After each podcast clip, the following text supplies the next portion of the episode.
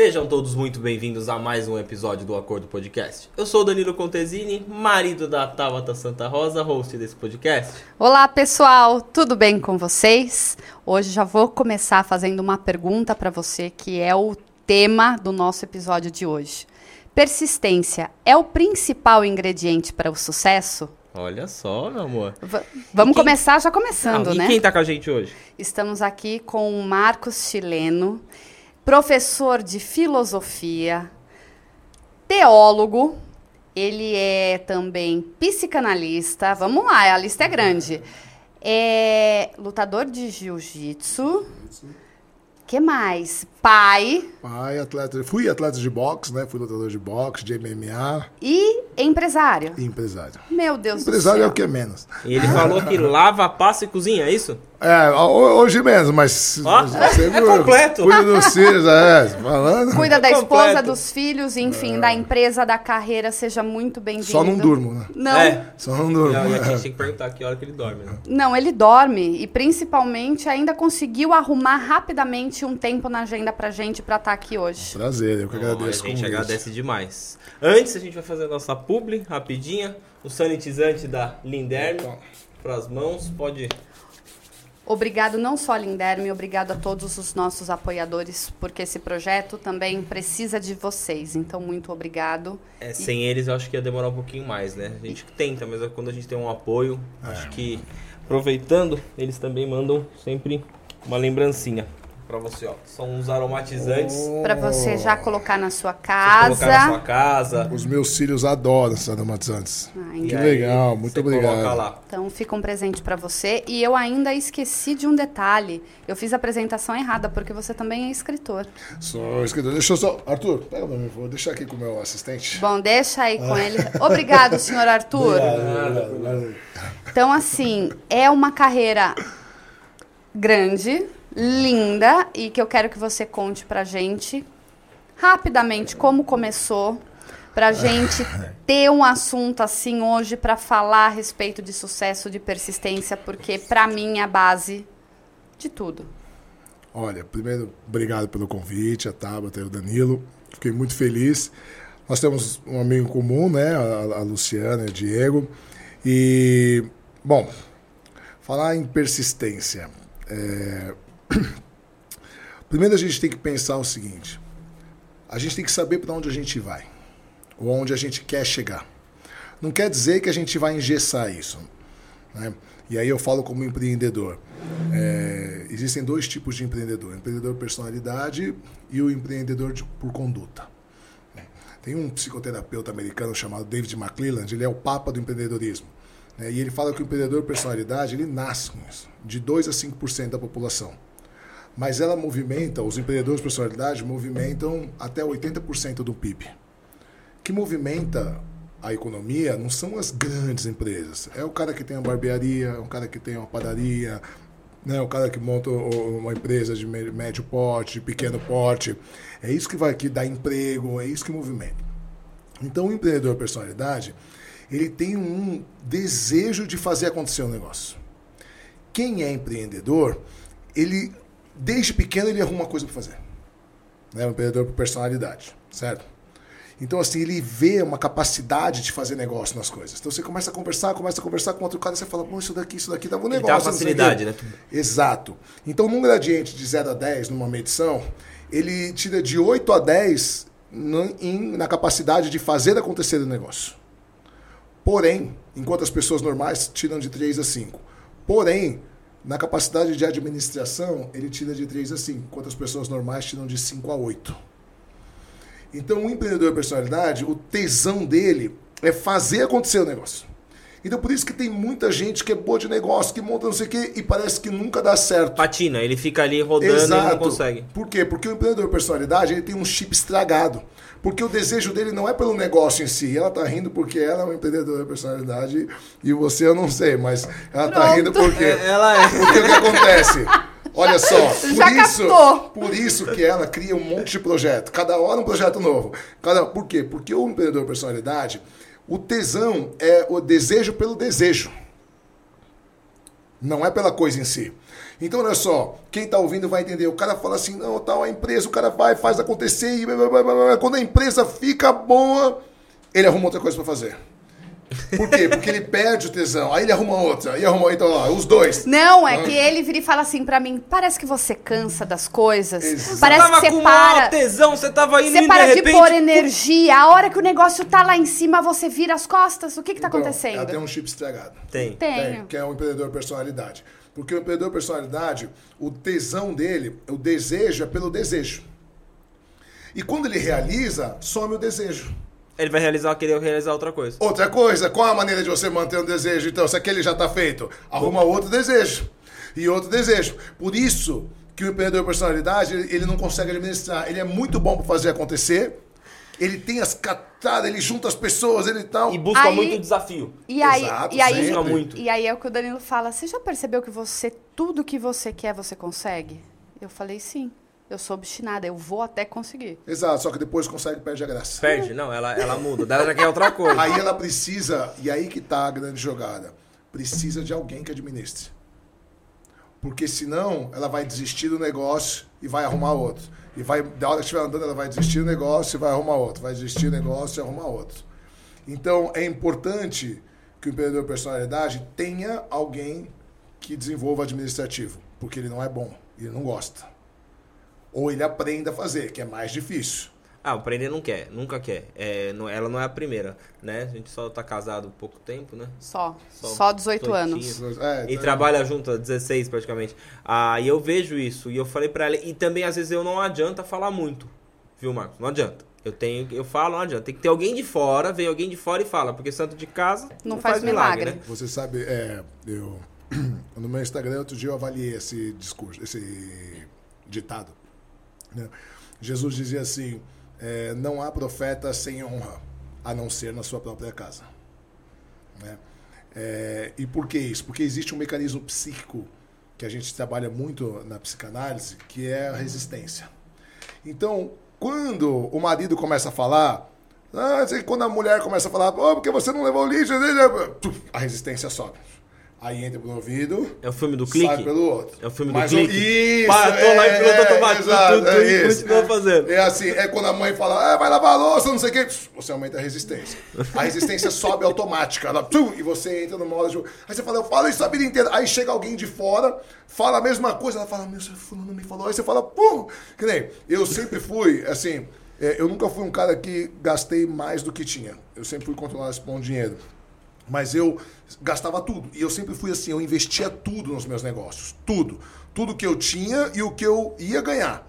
Né? Então, assim, eu já quebrei quatro vezes de quebrar, de perder tudo e começar tudo de, de novo do zero. Né? E aí, de uns dois anos para cá, eu contratei um, um amigo meu, um consultor financeiro e tal, e ele começou a me ajudar. E a gente fazendo as planilhas, eu cheguei para minha mulher e falei: Olha só, tal, agora eu tô guardando dinheiro e não sei o que e tal. E ela falava assim: Cara, você tem que pagar um cara para te falar o que eu falei a vida inteira. É lógico. Né? E eu falo para ela assim: Mas você tá na. Eu entro na resistência. Não dá. Você entra na resistência. Tem um sociólogo francês do século XX chamado Pierre Bourdieu. E Bourdieu ele diz o seguinte: os circuitos de consagração social serão tanto mais eficazes quanto maior a distância social do objeto consagrado. O que, que isso quer dizer? Né? Então ele fala: os circuitos de consagração social serão tanto mais eficazes quanto maior a distância social do objeto consagrado. Consagração social, vamos falar em reconhecimento. A gente pode chamar de fama. Tá. Certo? Então, vamos supor que a gente está aqui, tá? É, e aí a sua mulher descobre que ela é cantora e ela estoura. E ela fica conhecida internacionalmente. E aí ela chega em algum lugar e todo mundo. Ai, ai, ai. Bom, você vai ficar feliz da fama dela? Claro que vai. Mas é sua Por mulher que você está há 18 anos com ela, conheceu ali outro dia. Ou para as amigas dela, era a Tabra que, que tava ali, entende? Mas Na vai ter casa. um tempo isso, Sim. né? O que acontece? Quanto mais próximo de relação nós temos com alguém, menor o reconhecimento social. Por isso que quando você começa um negócio, é, tem um, um desses gurus aí de dinheiro e tal que ele fala assim: se você não conseguir vender nem para sua família, para seus amigos, desista. Eu falo, tá Esquece, errado. tá totalmente é o errado. contrário. É muito mais difícil você vender para seus amigos e para sua família. Por quê? Porque você, sabe, Você tá ali, né? É, é, então aí vamos rever a fala do, do, do agora. Os circuitos de consagração social, consagração social de fama ou de reconhecimento, serão tanto mais eficazes quanto maior a distância social do objeto consagrado. Aí eu te pergunto, você está há 18 anos com a Tâmara, vocês trabalham juntos, vocês ficam 24 horas por dia. Quem é a pessoa mais difícil dela ouvir nesse mundo? Eu. Claro. Ou ao contrário. Porque é menor distância social. É isso. Exato. Ou ao contrário. Você falou uma coisa que é muito isso. Se você pega, é, a gente vamos, vou falar do podcast, mas vamos falar de um comércio. Se você abrir um comércio esperando que seus amigos, os seus parentes vão lá para comprar com você, você já faliu. Esquece. Você já começou errado. A- até a gente com o podcast, eu tenho parente próximo que não assiste. Aí eu falo, "Oh, você assistiu? Ah, não. Ah, então você não conte com isso. Lá na frente, se tudo der certo do planejado, do jeito aí eles vão vir e falar assim, poxa, aí vem o, reconhecimento que você tá falando. Aí aparece que sempre assistiu. Então, isso é legal pro pessoal de casa pôr na cabeça, porque todo mundo fala assim, ah, porque eu vou abrir tal coisa, porque ah, o fulano leva no, no João, o outro leva na Maria, o outro leva no Pedro e vai trazer pra mim, porque aí eu vou trazer, vou fazer. Esquece, já começou totalmente errado. Mas em- em- no momento que a gente está vivendo das pessoas buscarem muito ajuda, né? Muito, às vezes até. Você falou de gurus, eu falo também de mentorias, ãh, de reconhecimento. É, posicionamento por conta do, do, do seu negócio em si. Falando que vai prosperar, que vai vender mais, que vai. Enfim, eu falo que é vender Coca-Cola encanada, né? Eles conseguem ainda às vezes fazer isso para as pessoas acreditarem que vai ter a Coca-Cola encanada. Pro sucesso, somente persistência é necessário? Quais seriam os com o combo? Porque persistir também às vezes pode ser jumentice. Então, é, vamos lá. Você pedir para um professor de filosofia te dar uma receita de um combo, ou ele é muito desinformado ou ele é desonesto, se ele for te dar. Tá? Tem um filósofo do primeiro século, um estoico romano, que era escravo, chamado Epicteto. E ele era analfabeto. Tudo que a gente sabe dele foram os discípulos dele escrevendo. Ele tem um, um livrinho assim chamado Manual de Epicteto, muito bom. E ele diz o seguinte: das coisas que acontecem com você, 50% você tem influência e outros 50% não. Os outros 50% depende absolutamente nada de você. Dos 50% que você tem influência, 50% ainda vão depender de terceiros. Ou seja, o que você tem influência de verdade na sua vida é 25%. Então eu costumo dizer para os meus alunos assim: a pior mentira que alguém pode te contar é que se você se dedicar, se você for persistente, se você for atrás, você correr atrás, você vai ter sucesso. É a pior mentira. Certo? Porque Mas não é garantidor. É a era que a gente está vivendo, Então, né? não é garantidor. Porém, mas. E eu ainda falo assim: ah, ele fala, ah, professor, você tá me deixando triste. Eu falo, foda-se, meu trabalho aqui não é te deixar Não é alegrinho. contente. É te ensinar como a vida é de verdade. Que é um lenço. Certo, é, exato. Mas, o que acontece? Se se esforçar não é garantidor de sucesso, não fazer nada é garantia do fracasso. Total. Certo? Então, tem, então não estou fazendo uma ode assim a não, não, não, não, se, não persista, não se dedique. Não. Muito pelo contrário. Só não se iluda. Achando que porque fulano fez milhões, você vai fazer milhões. Vai ser igual. Entende? É isso. Agora, olha só. É, é- é interessante a gente falar isso, porque, ao mesmo tempo, o fracasso, ele é uma escolha. Ele é uma escolha. Por que, que ele é uma escolha? Porque o fracasso é a desistência. Não existe absolutamente ninguém que alcançou sucesso em alguma área, seja qual for, que nunca, Nunca que nunca errou, nunca perdeu. Né? Não vou nem falar fracassar, porque o fracassar é desistir. Então, por exemplo, é, a gente tem um ditado, no, o Arthur, meu amigo, está aí comigo, é faixa preta jiu-jitsu também. A gente tem um ditado no jiu-jitsu que a gente diz assim: ou, às vezes conhece faixa branca, o faixa branca chega, ele olha o faixa preta e parece uma coisa assim tão distante, Distante. só daqui 10, 15 anos, né? E aí a gente fala assim: olha, todo faixa preta é um faixa branca que não desistiu. É, porque se, vamos supor, eu não sei quanto tempo demora, Exatamente. demora 10 anos. Se lá atrás ele. Daqui 10 anos é ele que tá com a faixa. Exato. Eu falo, falei pra Tabata, outro dia eu falei aqui no podcast do negócio do fracasso que você falou. É até legal um filósofo falar isso que eu fico ainda mais feliz, né? Que até eu tô indo pelo caminho certo. Um pouquinho diferente, mas eu falo que o fracasso tá dentro de cada um. Basta você querer que ele, né, Você vai alimentar ele ou é, não, vai né? alimentar ou não vai, você querer que ele saia de você. Então, ah, acordar cedo, trabalhar não é sinônimo de sucesso, não é porque senão o padeiro seria a pessoa mais Exato. rica do mundo, né? Mas todo mundo tem que fazer, tem, acho que tem que ter uma constância, tudo, mas não é porque o coleguinha do lado fez e ficou milionário que você também vai. Porém, você não pode desistir, que é o que você falou. Você Mas- vai ter no. Desculpa, falar, mas amor. o sucesso que você falou, o sucesso, ah, o padeiro seria rico, às vezes o sucesso pra ele não é riqueza. O sucesso é é, pra coisa. você, Então, é eu o ia dinheiro. falar isso agora. Antes da gente entrar nesse debate, a gente tem que definir primeiro o que que é sucesso. Exato. né? Por exemplo, é, eu tenho um, tenho um amigo meu que ele fala assim, cara, você é trouxa, ele fala pra mim. Você poderia ganhar no mínimo três vezes mais do que você ganha. Eu te acho um bom vivan. Eu falo, eu não sou um vivan, trabalho pra caramba. Mas você poderia, não sei o que, viajar e tal. Eu falo, tudo bem, só que assim, só que aonde eu tô, eu paro que eu tô fazendo 11 horas da manhã e vou almoçar com os meus filhos em casa. E aí eu vou deixar eles na escola. E aí eu vou trabalhar de novo. E aí aonde eu tô, eu paro às 5 horas da tarde, porque 5 e meia eu pego um, 15 para 6 eu pego o outro. E eu vou para casa jantar com eles. Isso é sucesso para mim. Que Eu poder, não, não, não meço no dinheiro, não estou reclamando. Não é o dinheiro. ganho, Não, poderia ganhar muito mais? Poderia. Mas e aí? Quantos amigos meus falaram assim, quando a minha esposa ficou grávida a primeira vez, falaram assim, puxa, cara, aproveita, porque quando eu percebi meus filhos, eu trabalhei tanto, quando eu percebi meus filhos já tinham crescido e eu não aproveitei. Esse mal eu não sofro, eu porque eu aproveito os meus filhos todos os Marcos, dias. eu cheguei num ponto que o meu filho tá com 13 anos e o escritório eu trouxe pra dentro da minha residência, né? Já tem acho que uns 6 para 7 anos, então a metade, vamos dizer, vamos, vamos quebrar no meio, a metade da vida dele. Só que antes ele já ia comigo, eu até cheguei a montar um escritório maior com uma sala de TV, com tudo pra ele. Pra adaptar pra ele. Isso ninguém pode falar pra mim e eu vou ter meus netos, eu vou falar assim, o meu filho eu aproveitei. Eu posso poderia ter ganho mais dinheiro, eu poderia ter tido mais sucesso na vida se eu não sim, mas eu não teria essa fala de hoje que esse é o sucesso como pai pra mim. Exato. Eu fiquei com o meu filho sempre.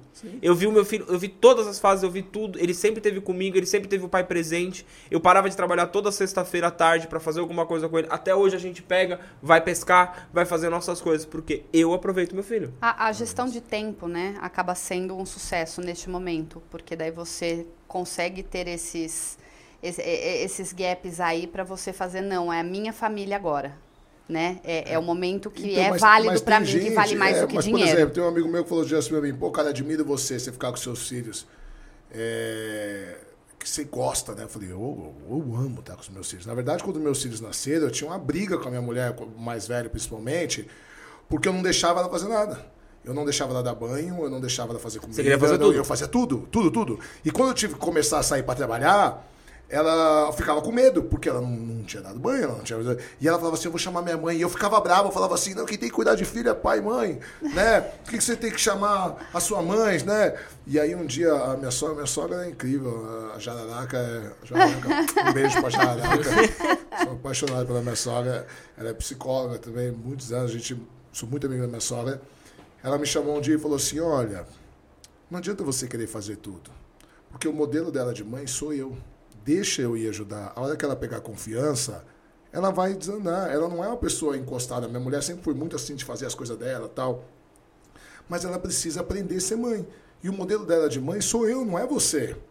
E aí eu parei e falei, puta, como eu sou imbecil, é verdade. Né? O que acontece? Eu queria fazer, eu deixava ela mais insegura. Porque eu pegava meu filho para dar banho, eu tinha a mão grande, não, não, eu dou banho. Não sei o que, eu dei banho nos meus filhos até fevereiro do ano passado, a gente mudou para uma casa, eu morava no apartamento, mas eles tomavam banho comigo a vida inteira. Né? Um tem oito agora e o outro tem cinco. Mas assim, agora que eles tomam banho sozinhos, então eu sempre fiz questão de estar junto, de comer junto, de fazer Participar. comida. É, mais que participar. Né? Participar, é, é, eu fico com raiva quando o pessoal fala assim, nossa, é bom você ajuda sua mulher. Eu falo, não ajudo minha mulher. Se for lá em casa, é ela que me ajuda de vez em quando. Entende? Porque ela sempre teve os horários mais puxados né, no, no serviço e eu sempre fiz questão de estar com Essa mania, né, das pessoas achar que o homem ajuda a mulher com o filho, né? Mas é... não tem nada a ver, Não né? Outro, outro dia um amigo meu chegou e falou assim, cara, não, minha mulher é mal agradecida. Eu falei, é, não, cara, você acredita? Outro dia eu tava lá em casa tal, domingo, aí eu peguei, levantei, lavei a louça. Você acredita que nem obrigado ela me falou? Meu bom, Aí eu falei pra ele assim, mas. é, onde tá escrito que ela tem que falar obrigado É, pra Eu você? falei assim, mas quantas vezes você, fala obrigado pra ela? pra Fala- ela. fala- E depois você não comeu também? Não foram os seus filhos? Era um- Sua era mulher, um- cara. Eu, eu, ó, meu ele filho, já pressupõe que é trabalho da mulher, né? o meu Exatamente. dormiu com a gente na cama, tinha o quarto Por dele anos. bonito e ficou anos com a gente. E até hoje, às vezes, fica com, a- com- com- com- comigo. E eu falo, com essa fase que teve a pandemia, tudo que você tá falando aí, eu tô processando aqui. Quantos casamentos acabaram? Quantas coisas acabaram? Porque Mudou não existia isso. Não existia essa, essa compreensão do casal. Não existia a relação pai e filho. Porque assim, você ser pai de só vir pra dormir, jantar e comer uma pizza de vez em quando, pô, é legal, né? É, é que assim, é, a ausência ela é patológica e a hiperconvivência também. Se você pode ver, são pouquíssimos casais que aguentam uma hiperconvivência, como vocês, por exemplo. Uhum, é, Isso vai muito de cada, ca- De cada cada casal. casal. É, mas são poucos. Porque a hiperconvivência, ela também é nociva. Tem um amigo meu que ele montou empresa, a empresa dele começou a dar muito certo. Ele ficava mais em São Paulo, a esposa no interior tal, e ela tinha uma clínica veterinária, eles ve- venderam a clínica e ela foi ajudar. Ele falou, cara, acabou com o meu casamento. Acabou com o meu casamento. Estão juntos até hoje, mas ele falou assim, cara, a gente acorda falando de problema da empresa, a gente deita na cama, tipo, eu não, não- não tenho mais o que contar pra ela, o que contar pra mim. Então, tipo, é. Então, assim, não são todos que Que conseguem. conseguem. É, a gente tá desde o começo, né? Tem dias ainda que a gente, que a gente um olha pro outro e fala, hoje não. Hoje não. Trabalho agora. Não, não, não, não. A gente tentou estipular o domingo, né? Mas Porque o não- domingo não teve chegava no dia. final, é, domingo vamos, vamos falar assim, começava o Fantástico, né? Porque é a hora que você já sabe que vai chegar segunda-feira, né? É, é começava a falar. Planejar a semana, É, aí, ô, ô, vamos parar, Não, vamos agora parar, vamos tentar mudar isso- essa rotina, porque isso começa a cansar. Mas a gente não consegue. Às vezes a gente sai daqui, tá trabalhando, aí senta, vai to- abre um vinho, vai fazer alguma coisa e começa. Tu, tu, tu, tu, tu, tu, Não, mas, tu, por exemplo, a minha gira e fala de trabalho. home office, né? Então ela fica, ela vai um ou dois dias por semana só pra empresa. E que eu adoro que ela vai pra empresa. Eu falo, não, vai, vai. E aí eu falo pra ela assim, é, hoje, tipo, por exemplo, de terça e quinta ela vai pra empresa. Mas mesmo terça, toda terça ela vai, mas quinta não é, não é certeza. Mas mesmo de quinta, quinta-feira à noite é o dia que ela sai com as amigas dela. Então eu já nem programo, eu já me programo, para não marco nada quinta-feira à noite, que é o dia que ela sai com as amigas dela. Ela sai do serviço, vai para um, um happy hour, vai dar uma volta, vai jantar com outras amigas. é, é, aí semana passada, por exemplo, ela foi almoçar na quarta com umas amigas, na quinta ela saiu à noite com as amigas que era combinado, que toda semana ela vai. Na sexta tinha um casal de amigos nossos que mora fora do país, estava aqui, encontrar o pessoal num barzinho, só que não tinha ninguém pra ficar com meu filho mais novo porque a minha sogra foi viajar com o mais velho, o meu pai não conseguia subir para São Paulo, minha irmã tava. E ela falou: ah, não vamos. Eu falei: não, vai você. Eu fico com, Eu fico. com o mais novo. Por quê? Porque é importante, eu pelo menos eu acho muito importante que, que ela saia de casa, porque o meu trabalho eu tô na rua o dia inteiro, então eu vejo gente, eu treino jiu-jitsu, eu volto não. pra lá, pra cá. É, é, faz parte, ela fala assim, pô, todo dia você posta foto com algum empresário em algum restaurante chique, comendo, tomando vinho, eu falo, mas eu tô trabalhando, né? E, e- então, assim, é importante isso. Mas cada casal tem que achar a sua dinâmica. Exato. né? Principalmente quando trabalha junto. um- principalmente. É. Mas não querendo fugir do assunto, eu fiquei intrigada. Você descreveu. Desculpa, me, me fugiu agora. É, dois tipos de empreendedor. Aí você falou da, da, da questão de eu ter me. me- Empreendedor, personalidade. é, personalidade. da- da- E o outro, você não o outro descreveu. empreendedor por conduta. Por é o cara conduta, que vamos lá. não é empreendedor, mas ele aprende a ser empreendedor. Esse é o cara que pode ter muito sucesso. Ele não vai ficar milionário, bilionário, assim, não é que ele não possa ficar, ele pode ficar, mas a chance do, de ficar milionário, de estourar, é do empreendedor de personalidade. Por quê? Porque nós somos empreendedores de personalidade, a gente arrisca muito. Arrisca muito. Foi o que eu falei. Eu já quebrei quatro vezes, assim, de perder absolutamente tudo, ter que começar tudo do zero. Quando perde, é ruim, a gente perde tudo. Mas quando acerta, a gente dá umas boladas. Então, assim, é, o empreendedor personalidade, ele tem essas possibilidades. O empreendedor por conduta, ele não é um empreendedor de verdade. Então, ele tem medo, ele arrisca menos, ele, ele não tem aquela facilidade, mas quando ele aprende a, a desenvolver uma conduta de empreendedorismo, ele tem uma grande vantagem, que ele é bom com administração, ele não tem o chip estragado. Ele é pesão no chão. É, ele não tem aquele tesão de criar uma coisa nova e outra coisa nova e outra coisa nova, que é o que a gente tem. É aqui a mania que a gente tem, né? Começa a dar certo uma coisa e você fala assim, agora eu vou fazer essa. Aí você fala assim, não, mas peraí, não, isso aqui tá dando dinheiro agora, vou pegar o dinheiro desse aqui, vou fazer isso, porque isso aqui também pode dar. É o que você tá falando, é o, o impulso, Eu né? já montei uma empresa no Uber, sem conhecer o cara. Entrei de sócio do Uber. O Peguei cara um- do... Por quê? Porque eu tava no meu rodízio, eu tinha um compromisso aí de São Paulo, peguei um Uber e fui conversando com o cara. Era quase uma hora de viagem, fui conversando com o cara, né? Vocês perceberam que eu sou tímido. Bastante. É, e aí o cara falou assim, não, na verdade eu sou engenheiro, mas a empresa que eu tava quebrou e tal, né? E, e eu tô com uma pequena. Eu quero montar uma empresa de Daqui, vou- lugares, vou pers- pro Arthur. lugares personalizados para pet. Tipo, uma sala, você tem um quarto, você tem um canto da sala e ele ó. constrói móveis personalizados, encaixados, sabe, móveis sob medida para pets, né? E eu lembrei que tinha um amigo meu italiano que tinha saído de um prédio e alugado uma baita casa lá no Brooklyn, São Paulo, para os cachorros dele, porque o apartamento estava pequeno e a casa estava vazia. Ele falou, não sei o que fazer e tal. E eu falei pro cara, falei pro Uber assim: o que, que você precisa para montar? Cara, eu preciso de um capital inicial de X. Você tem cliente já? Ele falou, não. Eu falei, se eu botar o, o capital E, o, e eu te cliente. arrumar um primeiro cliente, dá pra fazer preço de custo só pra gente mostrar o serviço? Você usa a casa do cara como showroom, não sei o que e tal? E ele falou, pode ser. Eu falei, eu entro de sócio, eu ponho a grana, eu te arrumo os clientes, eu quero 50% da preço. Beleza? Ele falou, beleza. Liguei pro meu amigo italiano, ó, é o seguinte, acabei de abrir uma empresa com um amigo assim, assim, assim, assado, no Uber. Assim, assim, o que, que você acha? Eu faço pra você preço de custo, só o custo do material. A gente, o cara falou, demorou, pode vir, pode usar os cômodos que você quiser de casa. E assim, peguei os dados do cara, transferi o dinheiro da conta, não sabia nem o nome do cara direito. Isso tem quanto tempo? Isso tem uns quatro anos. E qual? Aí o que acontece? Só que eu já estava com. Eu tenho mais de uma empresa, né? Eu sou professor de filosofia, sou psicanalista. E aí começou a acontecer, o cara começou a trabalhar, tal, tal. E aí eu não. Óbvio que eu não conto pra minha mulher essas coisas, porque ela fica pé da vida, né? E aí um dia ela ouviu, eu falando, ela falou assim: que, que- que negócio é esse de cachorro, de pet, não sei o quê? E eu contei pra ela, e ela falou assim, ela falou, imbecil, você não consegue nem dormir de tanta coisa que você tá arrumando mais coisa. Você- é, você, você tá arrumando mais coisa, mais ou menos o que você fala pra ela, né? Tá gastando mais coisa pra fazer, né? E assim, e, e- e, cara, você nem conhece esse cara e tal. Aí eu peguei e falei assim, "Puxa, ela tem razão. Porque eu, eu tava reclamando que tava sobrecarregado e tava arrumando mais coisa. Aí o que eu fiz? Eu esperei terminar o serviço, esperei começar a ter outros clientes, quando a empresa começou a girar, né? Porque aí tem outro problema. O engenheiro, ele é, ele estudou para ser engenheiro, não estudou para ser empresário, administrador. O dentista, igual, o médico igual. Então tem um problema sério. Ser empresário é nome na junta. Se empreendedor é outro É outro. certo? E você saber ser empresário é outra ainda, certo? Então, assim, é, eu esperei a empresa começar a andar uns pouquinhos e tal. Quando ela começou a dar lucro, eu falei pro cara, olha, deixa eu te falar o seguinte. é, eu tava conversando com a minha esposa, realmente eu tô com muita coisa tal, tal. E eu não vou continuar com você. Eu dei o pontapé inicial. Eu vou fazer o seguinte. Como você pode me devolver o dinheiro que eu investi? Não, mas a sua parte, eu falei, não quero a minha parte. Eu quero, Quero só o que eu coloquei. O empurrão que eu te dei. Ótimo. Sem um real, não peguei juros, não peguei nada.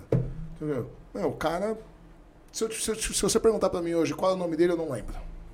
Você sabe se ele tá aberto ainda? Não faço a menor ideia. Putz, eu queria saber disso. Eu também queria saber dessa. Não faço a pra- menor ideia. Mas assim, é, mas olha só, é esse ímpeto que a gente tem de abrir novas coisas. Então, um empreendedor por conduta, ele é um cara que tem mais capacidade de, de ficar a longo prazo se dar bem. A não ser, claro, porque quando o empreendedor personalidade ele consegue montar um negócio e arrumar alguém para administrar, a empresa começa a crescer, o que acontece? Aí David McClelland ele vai comparar as empresas com as crianças né, com o desenvolvimento das crianças. Então, assim, é, quando a empresa abre, ela é uma empresa criança. E como uma criança, vocês que têm filhos, ela demanda atenção total dos pais. Então, quando uma empresa abre, é de 12 a 17, 18 horas de trabalho por dia. Não tem jeito. Então, de 0 a 5 anos, a empresa é uma empresa criança. Não adianta você querer contratar, não sei o que e tal. Não, você que faz, você que faz orçamento. Vai ter você dia que de faz folga, não vai ter Exato, isso. não tem dia de folga. Não, dia de folga, pff, dia de folga. Não tem. É. Não, é Então, porque assim, os problemas Que é uma pipocam. empresa criança. É. Então, você, a gente chama, o que David McClellan chama de showman. Você é o showman, você resolve tudo.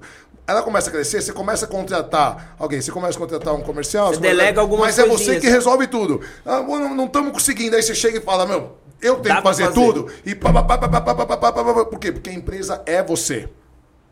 É o dono, certo? É o showman.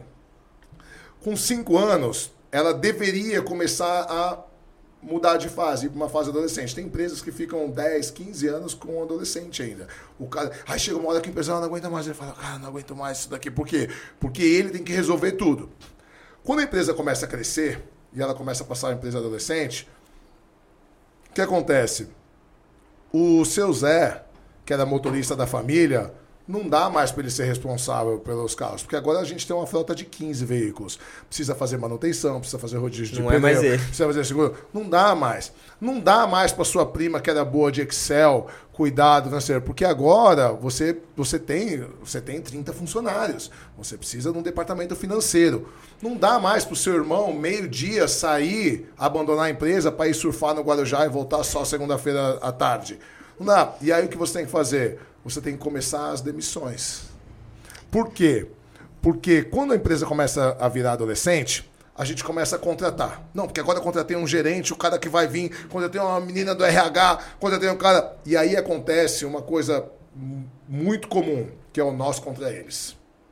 Por quê? Porque chegam os profissionais qualificados e eles chegam para fazer acontecer. E o dono fala assim: Eu estou trazendo você porque eu quero que você arrume isso daqui, que você faça departamento de marketing, que você faça. Beleza. Aí tem o familiar do lado ali que, fala não assim, faz. "Ah, Não, não. Chegou agora, Agora- há 15 anos, que a- 5 anos que a gente faz desse jeito e agora quer mudar tudo. E eu Ah, dou um conselho aqui em off para as pessoas. Você, tá, você pegou num ponto muito bom e como podcast a gente tá puxando ali pro lado do empreendedorismo, do lado do negócios, do marketing, tudo que é um foco que a gente. E a gente tem um propósito de se um que tiver em casa aprender qualquer coisa que o Marcos falou, a Tauta falou, o Danilo falou, pra gente já é uma vitória. Que é o que a gente quer. É esse é o foco do, do nosso podcast. Não contrate quem você não vai conseguir demitir. É isso. Porque família é muito difícil de você demitir. Então, é que assim, é que depende muito de cada um. Você não pode ser é, rígido, porque quando você começa, você não tem recurso suficiente para contratar um bom profissional e você não pode contratar alguém que você não confia. Sim. Não. Então, por exemplo, eu não tenho problema nenhum. Eu já, inclusive, já demiti meu irmão, já demiti meus primos, assim, não tenho problema nenhum. Mas você tem que saber separar, né? Então, por exemplo, hoje eu tenho um braço direito, na minha empresa de segurança eu tenho mais de 120 funcionários. Hoje, quem cuida de todo o meu operacional é um cara que está comigo há oito anos. Mas no começo, quando ele começou nas rameladas, não sei o que e tal, mandei embora. Eu mandei embora ele e ele ficou fudido, ficou desempregado. E aí, no final de semana, eu chamava ele para comer uma pizza. Eu falava, pô, você não quer que sua mulher coma uma pizza? Porque virou meu amigo. Mas no serviço não estava prestando. e a mulher mais. dele tinha raiva de mim. É, o É, problema é é, que a, a Mas já- gente é responsável pelo que a gente sente, da maneira que nós agimos. Agora, do jeito que o outro vai sentir, não tem como você É complicado como o Marcos tá falando, responsabilizar. porque assim, quando a empresa ela passa da, da fase da adolescência, que foi legal da maneira que você colocou, e ela começa a ficar madura, é a hora que ali os erros começam a custar mais caros. É, porque assim, você vai ter que demitir, não tem jeito. Porque é, eu, eu já tive, por exemplo, eu tinha um outro supervisor antes desse, que ele estava comigo há muito tempo. E eu fazia as planilhas tal, porque eu já não aguentava mais eu ficar na noite, toda noite. A minha empresa de segurança é especializada em casas noturnas. Então, assim, é, eu não aguentava mais. Então, contratei o cara, e o cara é muito experiente de noite e tal. E eu dava as planilhas e eu dava o dinheiro separado na mão dele, assim, ó, balada tal, tanto, já com separado. Ele ia arrancando os elásticos e ia fazendo um bolo de dinheiro, assim, ó. Ele não olhava as planilhas, ele chegava pro segurança e falava assim: quantos dias você trabalhou? Tanto, tanto. Aí o cara falava quantos dias queria, ele chegava no final da noite, ele falava, faltou dinheiro, você deu dinheiro errado. Eu falava, eu falava, Não "Cara, dei errado." Não tem como, olha a planilha. Eu falei, aqui, ó, se foram é, 100 seguranças por dia, 500 seguranças, pagando a X cada um, não tem como, tá errado. Não tá errado. Então o que acontece? Eu tomei um prejuízo gigante. Ele é meu amigo até hoje, eu faço conversa, me liga e tal, mas tomei um prejuízo gigantesco com ele. Mas a culpa de quem que era? Minha? Sua. Por quê? Porque eu estava exigindo dele algo que ele era incapaz de me dar.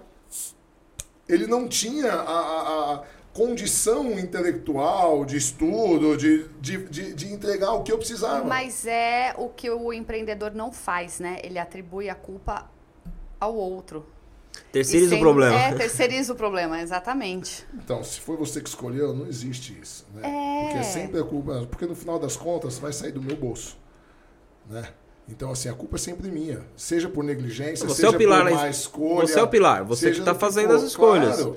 Então, assim, e aí o que acontece? É, começa um problema na família. Tá vendo? Fulano subiu a cabeça agora que tá. Porque começa a sobrar dinheiro. Na fase adolescente, começa a sobrar dinheiro. Só que outro erro do, do, do empresário, do empreendedor, quando entra na fase adolescente, ele troca de carro, ele vai para a Europa, ele quer um apartamento maior e ele não põe esse dinheiro na empresa. Né? E aí começa excesso de reunião. Excesso de reunião, reunião para isso, reunião para aquilo, reunião para aquilo. Por quê? Porque ele precisa, não é botar só gente nova. Se ele não estabelecer processo, os antigos não conseguem entrar. Então, por isso que é importante ele voltar ativa, porque ele está cansado, começa a contratar porque ele não aguenta mais ser o showman. Aí dá aquela refrescada. Aí começa reunião, reunião, reunião. Aí começa nós contra eles. Olha, tá vendo? Não sei o que. Essa, molecada nova aí chegou achando que sabe das coisas. Eu faço isso. Aí o, o, o, teu tio fala, faço isso há 30 anos. Agora vem falar que eu estou fazendo errado. Assim. Então, assim, é importante que ele não faça só reunião, que ele estabeleça processo. Quando estabelece processo, não tem desculpa. Tem que todo mundo seguir e vai aliviando dele. Até a medida que depois de 11, 12 anos de empresa, a empresa consiga se tornar uma empresa madura. Quando a empresa passa para a maturidade, o, o, dono ele já é dispensável na empresa. A empresa tem que andar sozinha. Que aí é onde brinca, né? Que ele vira o presidente, ele vira o senhor, ele, ele, vira, ele já ele isso, sai de Ele cena. pode virar conselheiro, ele pode ser. E ele pode não fazer nada.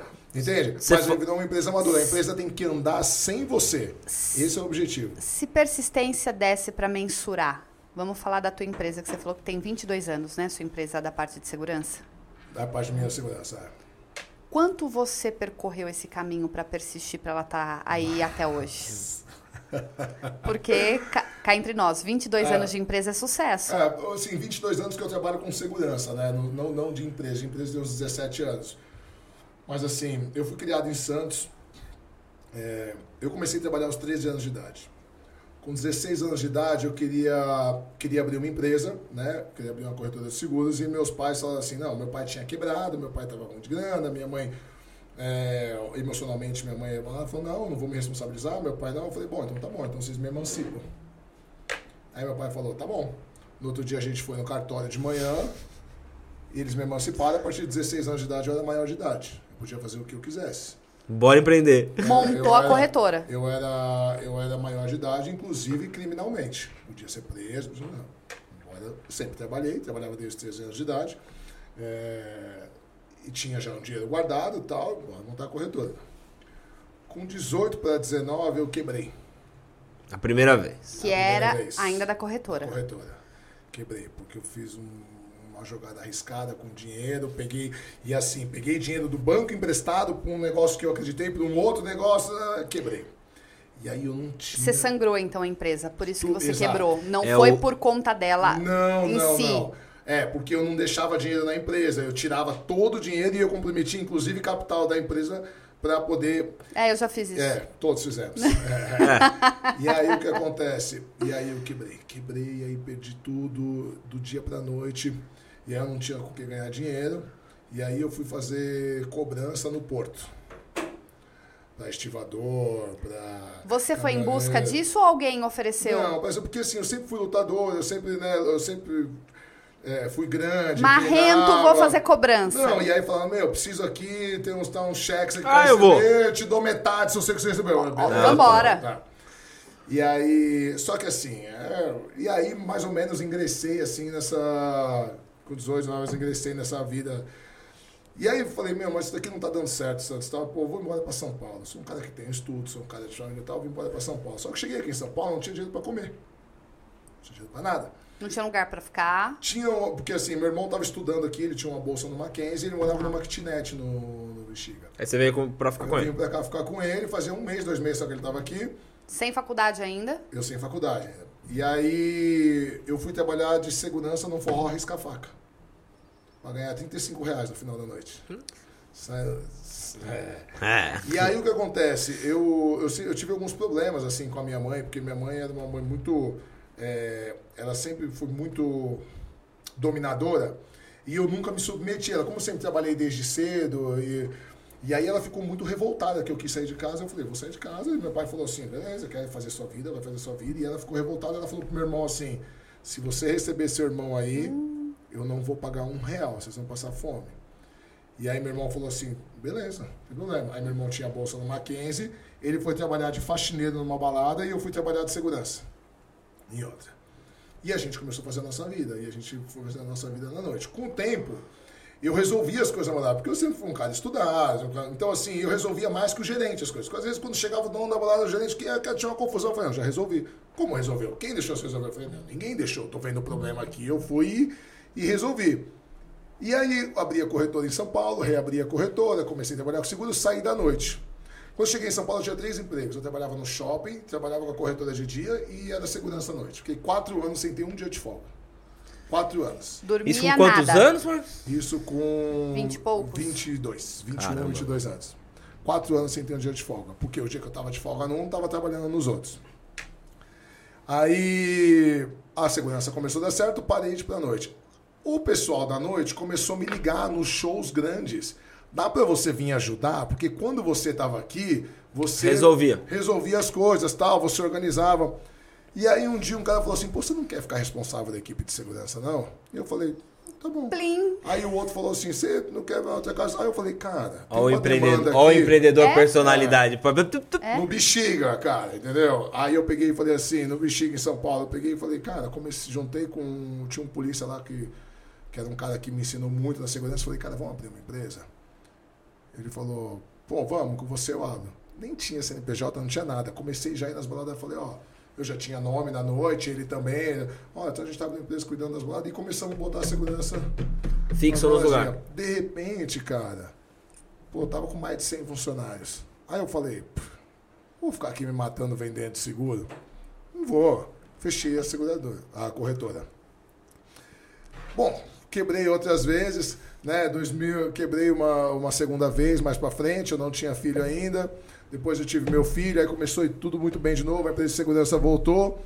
Em 2015, final de 2015, começo de 2016, o meu irmão apareceu e falou assim: Cara, tem um puta negócio aqui e tal, não sei o que. Tem um cara que montou um shopping lá no Heliópolis, que é a maior comunidade de São Paulo, né?